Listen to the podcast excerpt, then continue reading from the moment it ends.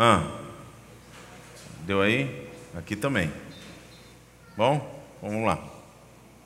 Tecnologia, irmãos, é o nome disso. Vamos orar. Pai eterno, nós queremos nos colocar diante do Senhor neste momento, suplicando, Deus bendito, que o Senhor continue inundando os nossos corações e que ao meditarmos na tua palavra, que é luz para o nosso caminhar, possamos, Santo Deus, não apenas ouvir a tua voz, mas também termos toda a convicção do caminho a seguirmos. Em nome de Jesus nós oramos. Amém. Quero ler a palavra de Deus, tá? Microfonia aí, querido. Ba pode abaixar que minha minha caixa torácica é é grande. Gênesis capítulo 3. Nós temos meditado nos primeiros capítulos do livro de Gênesis. E hoje nós vamos ao capítulo 3, onde a palavra de Deus diz: Ora, a serpente era o mais astuto de todos os animais selvagens que o Senhor Deus tinha feito. E ela per perguntou à mulher: Foi isto mesmo que Deus disse? Não comam de nenhum fruto das árvores do jardim? E respondeu a mulher à serpente: Podemos comer do fruto das árvores do jardim. Mas Deus disse: Não comam do fruto da árvore que está no meio do jardim, nem toquem nele, do contrário vocês morrerão. E disse a serpente à mulher: Certamente não morrerão. Deus sabe que no dia em que dele comerem, seus olhos se abrirão e vocês, como Deus, serão conhecedores do bem e do mal. Quando a mulher viu que a árvore parecia agradável ao paladar, era atraente aos olhos e, além disso, desejável para dela se obter discernimento, tomou do seu fruto, comeu e deu ao seu marido, que comeu também. Os olhos dos dois se abriram e perceberam que estavam nus. Então juntaram folhas de figueira para cobrir-se. Ouvindo o homem e sua mulher os passos do Senhor Deus que andava pelo jardim, quando soprava a brisa do dia, esconderam-se da presença do Senhor Deus entre as árvores do jardim. Mas o Senhor Deus chamou o homem, perguntando: Onde está você? E ele respondeu: Ouvi teus passos no jardim e fiquei com medo, porque estava nu, por isso me escondi. E Deus perguntou: Quem lhe disse que você estava nu? Você comeu do fruto da árvore da qual lhe proibi comer? E disse o homem: Foi a mulher que me deste por companheira, que me deu do fruto da árvore e eu comi. E o Senhor Deus perguntou então à mulher: Que foi que você fez? E respondeu a mulher: A serpente me enganou e eu comi. Então o Senhor Deus declarou à serpente: Uma vez que você fez isto, maldita é você entre todos os rebanhos domésticos e entre todos os animais selvagens. Sobre o seu ventre você rastejará e pó comerá todos os dias da sua vida. Porém, inimizade entre você e a mulher, e entre a sua descendência e o descendente dela. Este lhe ferirá a cabeça e você lhe ferirá o calcanhar. A mulher lhe declarou: Multiplicarei grandemente o seu sofrimento na gravidez. Com sofrimento você dará à luz filhos. Seu desejo será para o seu marido e ele a dominará. E ao homem declarou: Visto que você deu ouvidos à sua mulher e comeu do fruto da árvore da qual eu lhe ordenara que não comesse, maldita é a terra por sua causa. Com sofrimento você se alimentará dela todos os dias da sua vida ela lhe dará espinhos e ervas daninhas, e você terá que alimentar-se das plantas do campo. Com o suor do seu rosto você comerá o seu pão, até que volte à terra, visto que dela foi tirado, porque você é pó e ao pó voltará. Adão deu à sua mulher o nome de Eva, pois ela seria mãe de toda a humanidade. O Senhor Deus fez roupas de pele e com elas vestiu Adão e sua mulher. Então disse o Senhor Deus: Agora o homem se tornou como um de nós, conhecendo o bem e o mal. Não se deve, pois, permitir que ele tome também do fruto da árvore da vida e coma e viva para sempre. Por isso o Senhor Deus o mandou embora do jardim do Éden para cultivar o solo do qual fora tirado. Depois de expulsar o homem, colocou a leste do jardim do Éden querubins e uma espada flamejante que se movia, guardando o caminho para a árvore da vida. É o texto da palavra de Deus. Você já tomou um tombo? Mas lembra daquele tombo, não pode ser qualquer tombo. Acho que todos nós temos histórias para contar sobre tombos, não é verdade? Eu me lembro de um especial, não meu, porque contar o tombo dos outros, não que seja mais divertido, mas às vezes traz mais experiência. Mas lembro do meu filho do meio, Daniel, que certa vez, brincando naqueles brinquedos infláveis, pulando, pulando, pulando, ele deu um pulo e caiu para fora do, do brinquedo inflável. E ele fraturou o pé com aquilo. Parece um brinquedo inofensivo, mas volta e meia a gente ouve de crianças que se acidentaram naquele tipo de brinquedo. É muito comum também nós termos tombos na melhor idade. Por isso, quando as pessoas chegam na, na, na melhor idade, elas são advertidas: olha, tomem cuidado com as pequenas coisas dentro de casa pois os acidentes dentro de casa para a melhor idade são os mais fatais.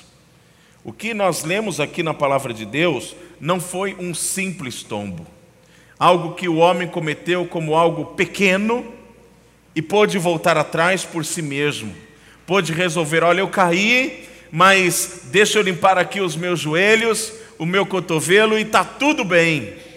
Não foi desta maneira que procedeu. A palavra de Deus diz que o homem desobedeceu ao Senhor. E o que nós lemos aqui na narrativa de Gênesis, capítulo 3, é exatamente esta história. A maneira como o homem trouxe desgraça à humanidade. Na punição do homem, vamos ver isso daqui a pouquinho. Lá no final, a palavra de Deus diz que a terra é maldita por causa do homem, por causa do pecado que nós trouxemos a este mundo. Mas eu gostaria de começar então pelo princípio. E gostaria, irmãos, de começar alertando a todos nós, porque nós não apenas somos herdeiros deste pecado original, deste pecado que nos acompanha desde, desde o ventre materno, mas rotineiramente, repetidamente, nós cometemos pecados diante do Senhor. E a palavra de Deus ela nos adverte a que fujamos disso, a que não caiamos facilmente nas garras do diabo e cometamos os mais diversos pecados. É interessante notar nos primeiros cinco versículos as velhas estratégias, ou a velha estratégia do diabo, que se repete também na nossa vida no dia de hoje. É interessante que o diabo ele não é nada criativo, ele se repete. E o que nós lemos aqui no versículo 1 é a serpente o animal mais astuto, segundo a palavra de Deus. E foi desta maneira que Deus apareceu ao homem, na pele de um animal astuto, na pele de algo que trazia ao homem uma admiração. E eu sempre digo isso, eu morro de medo de cobra, mas eu fico às vezes vendo as irmãs aí andando com seus sapatos com pele de cobra e coisas do tipo, que lindo, né? A irmã Nilza tem um sapato desse, não tem, irmã Nilza, ou não? Sapato de cobra? Não? Ah, tá no pé? Olha aí, que medo. Espero que não seja uma jararaca ou uma cascavel. Né? Mas é bonito aquele xadrez, aquela combinação que só Deus é capaz de fazer. Mas o homem ele se ilude com essas coisas, não com o sapato, mas com, com a serpente.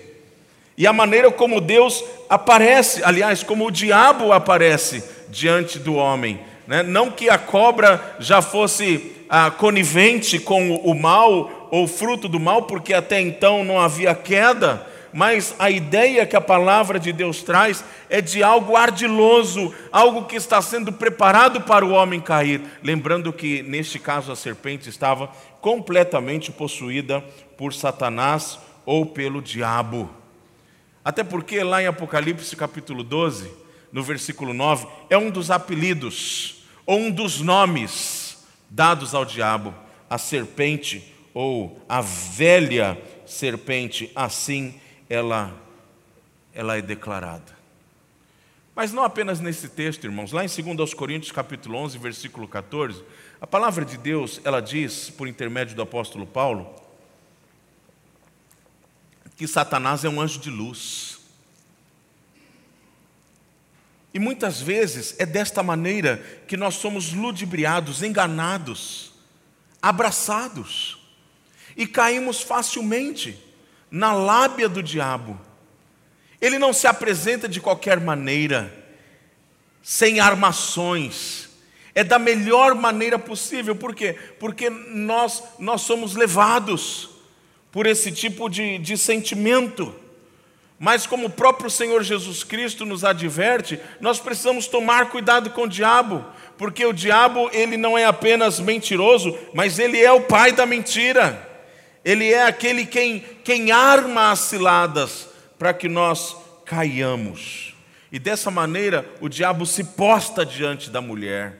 E ele, logo no primeiro versículo, ele começa a travar ali um diálogo com Eva.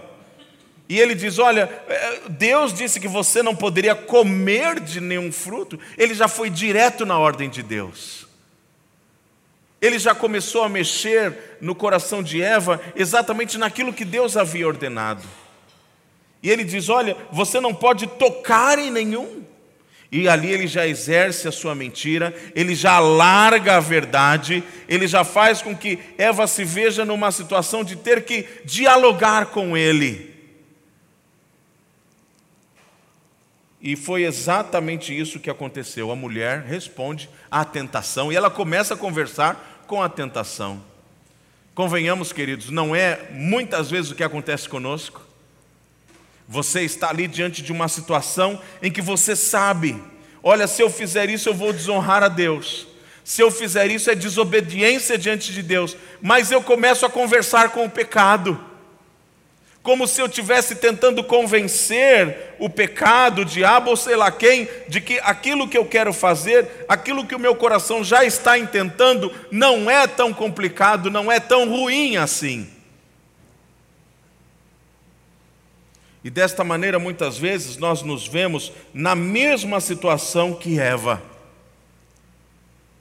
prontos para sermos tragados pelo diabo. E quando o diabo começa a refazer o que Jesus, o que Deus disse, eu digo refazer porque ele, ele, ele aumenta a ordem de Deus. E ao final ele diz assim: Olha, se vocês comerem deste fruto, certamente vocês não morrerão. E aí, logo no versículo seguinte, ele, ele lança a ilusão para o homem. É porque Deus sabe que se vocês comerem deste fruto, vocês serão como Ele. Percebem o que o diabo está falando para a mulher? Deus sabe que está correndo perigo. Vocês serão concorrências dele, por isso ele disse isso. Muitas vezes, irmãos, é desta maneira que o diabo ataca os nossos corações. Ele distorce a verdade de Deus, ele pinta aquilo que é ruim como algo lindo, maravilhoso. Ele faz com que nós sejamos facilmente levados pela fantasia do pecado. E aquilo que nós sabemos que devemos manter distância, nós queremos pegar com as próprias mãos, porque estamos completamente envolvidos com a armadilha do, do diabo. Agora, a partir do versículo 6, nós temos a pintura de como o pecado é na realidade. Muito diferente do que nós achamos que, que é. O primeiro versículo diz que a mulher, ela toma do fruto e coloca na boca e vê que é agradável ao paladar. Eu vou fazer uma pergunta para os irmãos: quem disse que o pecado é ruim? Muitas vezes nós enchemos a nossa boca com o pecado, porque o pecado nos, nos, nos satisfaz de alguma maneira, ele é bom. Quem disse que o sexo fora do casamento é ruim? Ah, sexo é bom. Quem disse que inventar mentiras sobre as outras pessoas não vai me fazer bem? Claro que vai me fazer bem. E foi assim que a mulher percebeu. Ela pôs o fruto na boca e falou: Isso aqui é bom. Eu acho que a serpente estava certa. Eu acho que Deus está me enganando. E o texto, ainda no versículo 6, diz que aquilo que ela fez, o que ela tinha na boca, também foi atraente aos seus olhos. Talvez por isso que as pessoas dizem que o fruto era uma maçã, porque maçã é bonita.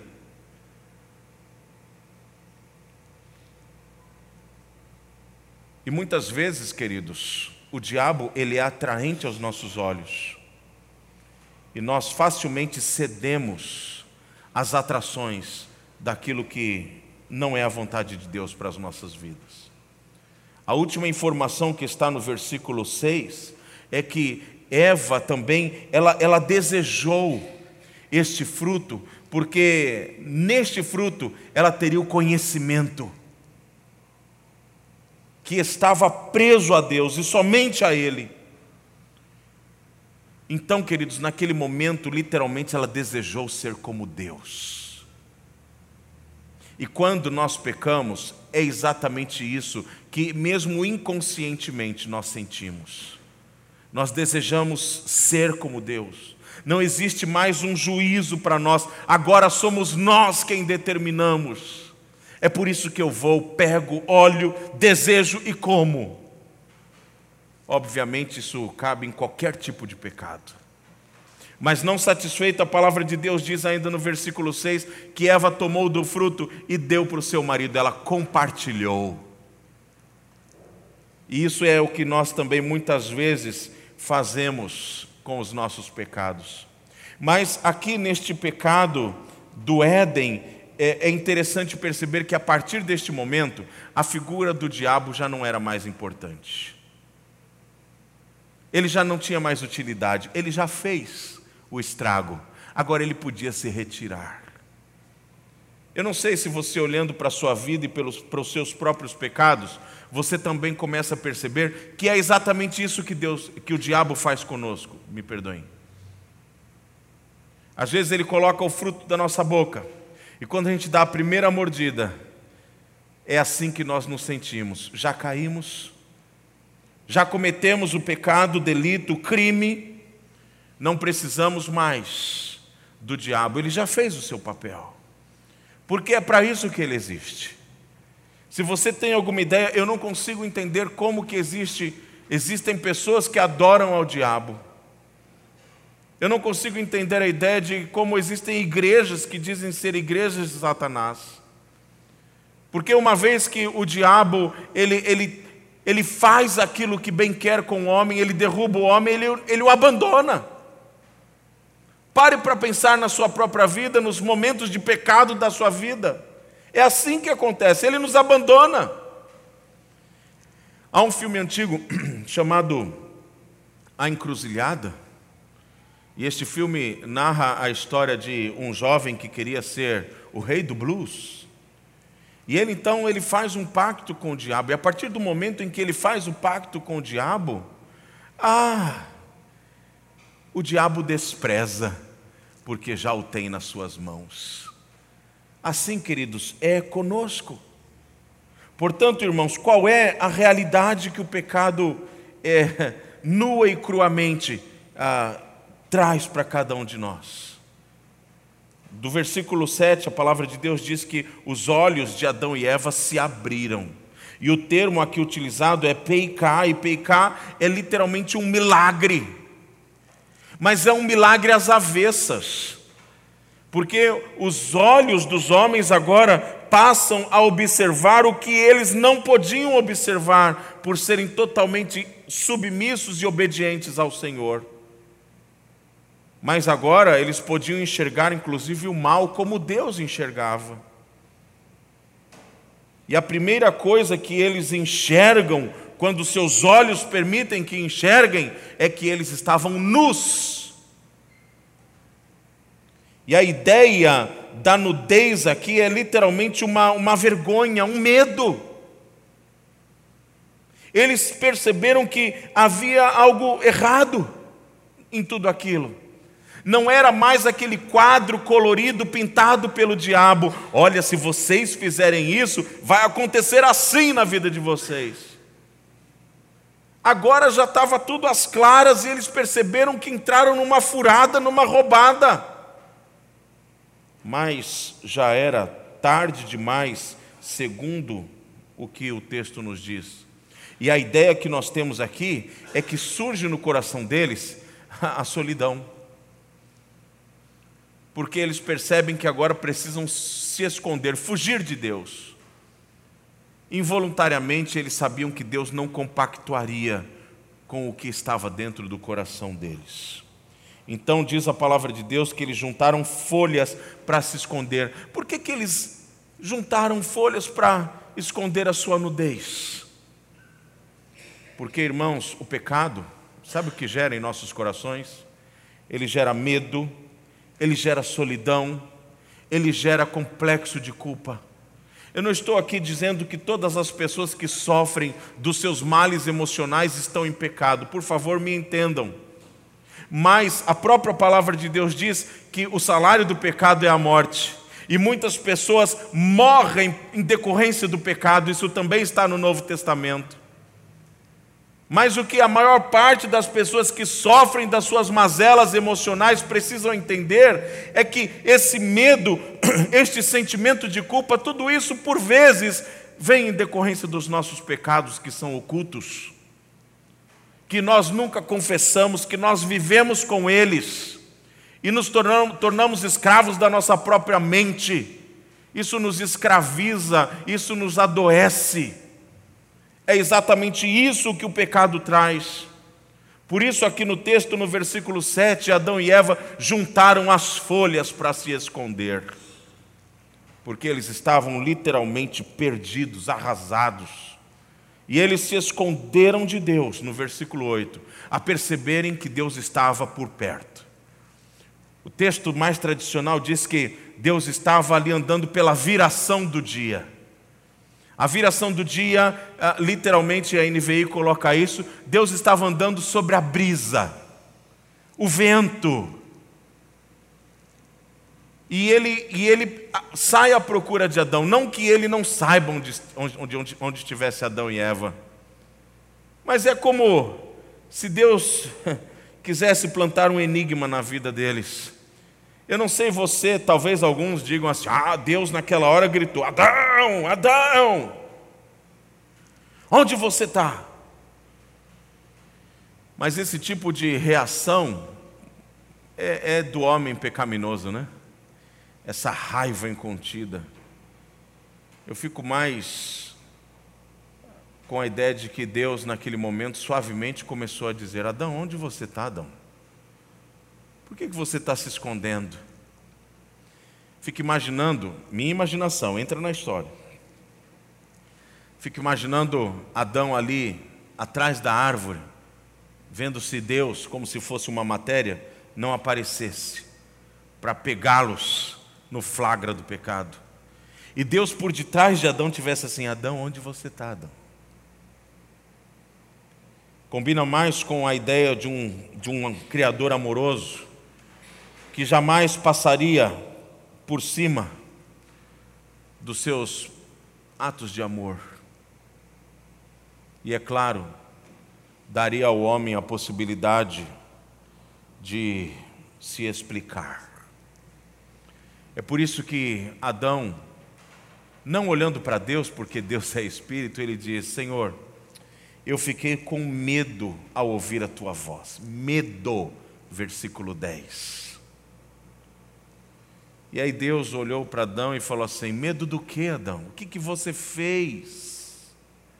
E aí, no versículo 12, meio que apontando para a mulher, meio que tentando apontar para Deus, ele disse assim: Senhor, sabe o que acontece? Sabe aquela mulher que o Senhor fez quando o Senhor tirou uma costela de mim e criou a mulher? Ela me deu do fruto que o Senhor disse que eu não deveria comer e eu comi. A culpa é tua e a culpa é dela. Porque geralmente é isso que nós seres humanos fazemos.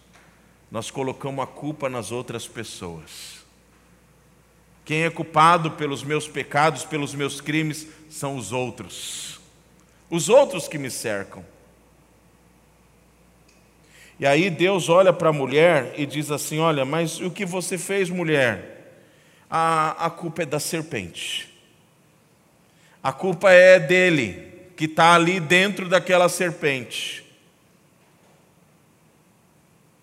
E Deus, como não não tinha como ou por que perguntar para a serpente, ele concluiu a história. É assim, queridos, que a maneira como Deus vê o pecado. E é assim que ele faz conosco também. Imagine isso na sua própria vida. Quando você está se escondendo de Deus, é isso que ele pergunta para você: onde você está? Quem disse que você está aí em situação de pecado? O que você fez? E as consequências, irmãos, elas são a mesma. O pecado traz consequências para todos nós. Trouxe para o primeiro homem e por causa disso, todos nós fomos contaminados com a consequência também, não apenas com o pecado. Mas todos os dias, quando nós pecamos, nós também trazemos consequências para as nossas vidas. Por isso, a palavra de Deus, ela, ela nos traz esta admoestação firme, para que nós não caiamos nestas tentações que nos cercam. O texto diz, a partir do versículo 14, que Deus olhou para a serpente e falou: Você é maldita. E aqui a ideia da serpente é uma ideia dupla, é tanto para o animal quanto para o diabo. Ele disse: Maldita é você, você vai rastejar. Eu até um tempo atrás eu, eu achei que isso era minha mente muito fértil, mas eu sempre tive a ideia de que a serpente ela andava ereta porque se a queda ocasionou uma punição à serpente que ela rastejaria, obviamente ela não rastejava.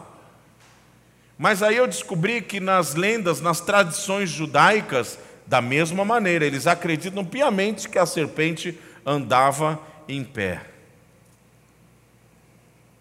Dizem até que algumas cobras ainda andam em pé, mas isso é outro assunto. Mas Deus disse assim à serpente: Olha, você é maldita, você vai rastejar, você vai ferir o calcanhar do homem, e o homem vai esmagar a sua cabeça. Isso também é uma alusão profética ao nosso Senhor Jesus Cristo, que há um dia de esmagar a serpente que é o diabo. Ele é maldito. E sendo o diabo maldito, eu vou dizer uma coisa para vocês: Bobo é quem se associa com ele. Eu e você não podemos dialogar com o diabo, nós não podemos nos assentar à mesa com o diabo, nós não podemos ceder, queridos, tão facilmente as nossas mentes ao diabo, mas infelizmente é isso que muitas vezes acontece. Aí Deus olha a mulher e diz assim: Olha, você também, pela parte que te cabe, você também vai sofrer sanções por causa do seu pecado. O seu desejo agora será para o seu marido. Mas não apenas isso, a sua gravidez, momento bonito, não estou nem olhando para Thaís. Que Thaís, na sua ausência no primeiro culto, eu perguntei para o João. Um momento sublime. A humanidade se apaixona por isso. O nascimento de um bebê. E Deus diz assim: olha, por causa do seu pecado, você vai sentir dores, você vai sofrer na sua gravidez, é o que o texto diz, e no seu parto.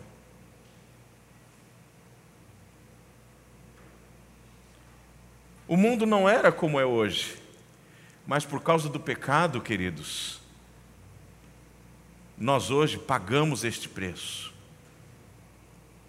E ao homem, ah, homem, você também.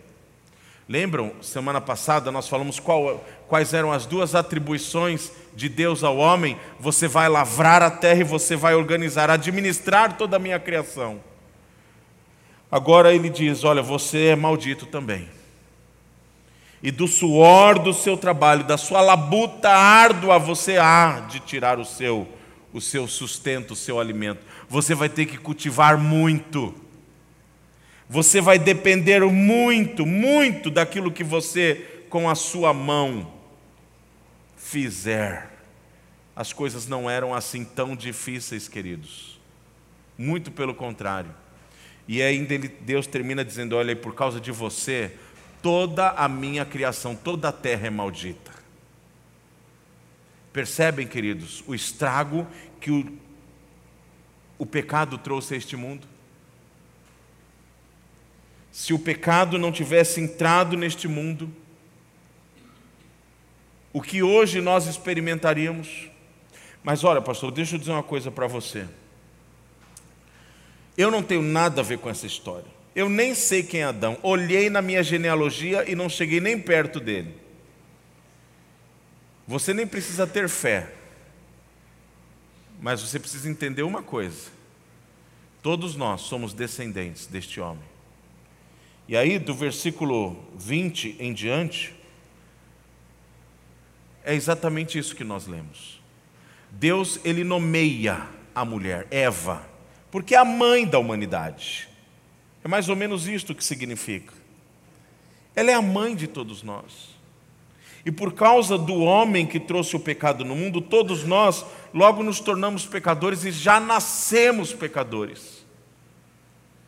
Davi mesmo, lá no Salmo 51, ele frisa isso: olha, eu fui concebido em pecado e desde o ventre da minha mãe eu sou pecador.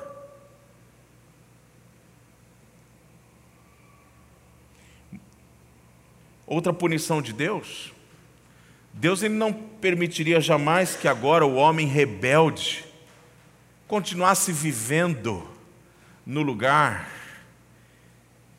onde estava postada a árvore da vida, e o homem comendo dessa árvore poderia perpetuar-se aqui na terra. Então a palavra de Deus diz que Deus expulsou o homem e a mulher do jardim do Éden, que é o jardim que representa a própria presença de Deus aqui na terra. E ele colocou dois querubins à frente do portão e trancou aquele portão, e pelos querubins ninguém passa e homem e mulher foram expulsos do jardim, homem e mulher foram expulsos da presença de Deus. Agora, eu gostaria de ler um outro texto para os irmãos, que está lá no livro de Romanos, no capítulo 5, do versículo 12 em diante. A palavra de Deus, ela diz o seguinte: Portanto, da mesma forma como o pecado entrou no mundo por um homem e pelo pecado a morte, assim também a morte veio a todos os homens, porque todos pecaram. Pois antes de ser dado a lei, o pecado já estava no mundo, mas o pecado não é levado em conta quando não existe lei. Todavia, a morte reinou desde o tempo de Adão até o de Moisés, mesmo sobre aqueles que não cometeram pecado semelhante à transgressão de Adão o qual era um tipo daquele que haveria de vir. Entretanto, não há comparação entre a dádiva e a transgressão. De fato, muitos morreram por causa da transgressão de um só homem, mas a graça de Deus, isto é, a dádiva pela graça de um só, Jesus Cristo, transbordou ainda mais para muitos. Não se pode comparar a dádiva de Deus com a consequência do pecado de um só homem. Por um pecado veio o julgamento que trouxe condenação, mas a dádiva decorreu de muitas transgressões e trouxe justificação. Se pela transgressão de um só a morte reinou por meio dele, muito mais aqueles que recebem de Deus a imensa provisão da graça e a dádiva da justiça reinarão em vida por meio de um único homem, Jesus Cristo. Consequentemente, assim como uma só transgressão resultou na condenação de todos os homens, assim também um só ato de justiça resultou na justificação que traz vida a todos os homens. É o que diz a palavra de Deus. Se Deus tivesse encerrado a história da humanidade no capítulo 3, ele não seria injusto ou maldoso por isso. ele é Deus santo, estaria no seu direito. A sua criação o desonrou, trouxe pecado, maldição à sua vida, à sua criação, melhor dizendo. Acabo com ela. Mas é interessante perceber que o plano de Deus soberano, ele é regado por amor. Deus, ele continua a história da humanidade, não apenas continua a história da humanidade, ele forma um povo exclusivo para si. Não que ele tivesse a, a falsa ideia de que este povo seria o corresponderia à sua exclusividade, o seu amor. Porque nós somos homens, seres humanos e somos pecadores. Mas tudo isso fazia parte do seu plano perfeito em demonstrar a todos os homens de todos os tempos, e não apenas Adão e Eva, que todos nós somos caídos, e eu não consigo voltar àquele portão do jardim do Éden e passar pelos querubins e entrar e estar na presença de Deus. Porque eu não tenho nas minhas mãos nada que agrade a Deus. Eu não poderia ali falar: olha, querubins, deixa eu passar porque eu tenho em mim um presente para oferecer a Deus. O que Deus veria em mim como um presente? Por isso ele providenciou uma saída para todos nós. E o texto de Romanos capítulo 5 é muito claro e enfático nisso. Este primeiro homem, lá do Éden, ele trouxe desgraça ao homem ele trouxe um prejuízo medonho. Mas pelo grande amor que ele tem por nós, que somos a sua criação, ele nos, ele nos providenciou o seu Filho Jesus Cristo, que se chama a porta. Jesus Cristo, mesmo no Novo Testamento, ele disse: Eu sou a porta, a porta das minhas ovelhas, e elas entram por mim.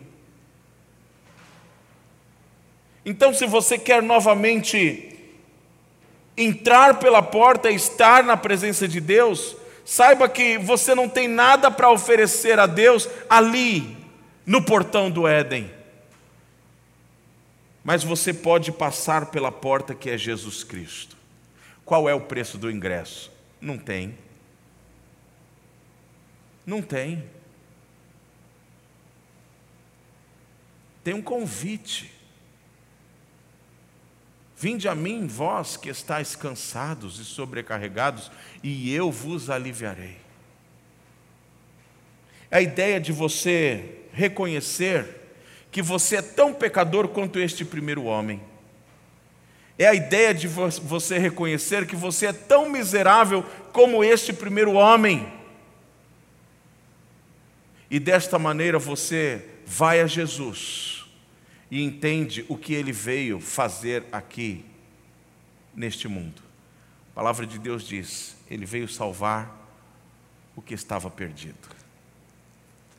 E nós, literalmente, podemos novamente estar em Cristo Jesus se entrarmos pela porta que é Jesus Cristo.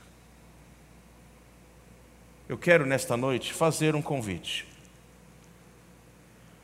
a todos aqueles que querem novamente gozar desta comunhão com o Senhor, mas não uma comunhão com um tempo, porque Deus não vai te dar a possibilidade de você escolher comer um fruto.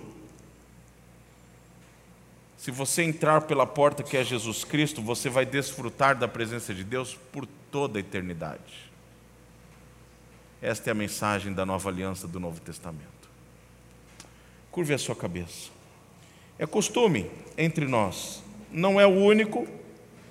Em outros lugares, há várias maneiras. Eu diria que não há nenhuma única maneira. Mas nós sempre damos a oportunidade de você, porque ninguém pode fazer isso por você, mas de você se entregar a Jesus Cristo.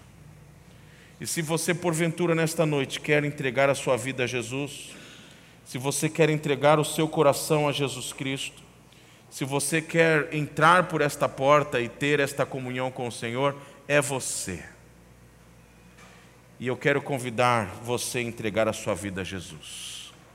Alguém que nunca entregou a sua vida a Jesus, nunca o recebeu como Salvador da sua vida e quer fazer nesta noite, levante a mão e nós vamos orar por você. Alguém? Alguém que quer entregar a sua vida a Jesus? Se você tem essa consciência que você precisa passar por esta porta e estar novamente na presença de Deus. Você quer entregar a sua vida a Jesus Cristo? Vamos orar. Pai eterno, agradecemos ao Senhor pelo amor dispensado a cada um de nós. E olhando para este quadro tenebroso de toda a humanidade descendente de Adão e já nascendo pecaminosa. Nós damos graças ao Senhor porque o Senhor providenciou este vivo caminho. Damos graças ao Senhor porque em Cristo Jesus nós temos salvação. E mesmo, ó Deus, nascendo em pecado, nascendo com pecado e mesmo continuando a pecar, nós somos livres em Cristo Jesus. Que o Senhor a cada dia, ó Deus, possa ver em nós estes frutos de arrependimento, perceber, ó Pai, em nossas vidas a maneira miraculosa como o Senhor mesmo tem transformado os nossos corações paulatinamente. E que o nosso viver, ó Deus, seja vivido para a tua glória e que desta maneira o Senhor perceba o quanto também nós te amamos. Nós oramos em nome de Jesus. A graça de nosso Senhor e Salvador Jesus Cristo, o amor de Deus o Pai, comunhão e consolação do Espírito Santo esteja com o povo de Deus aqui presente e espalhado por toda a terra. Amém.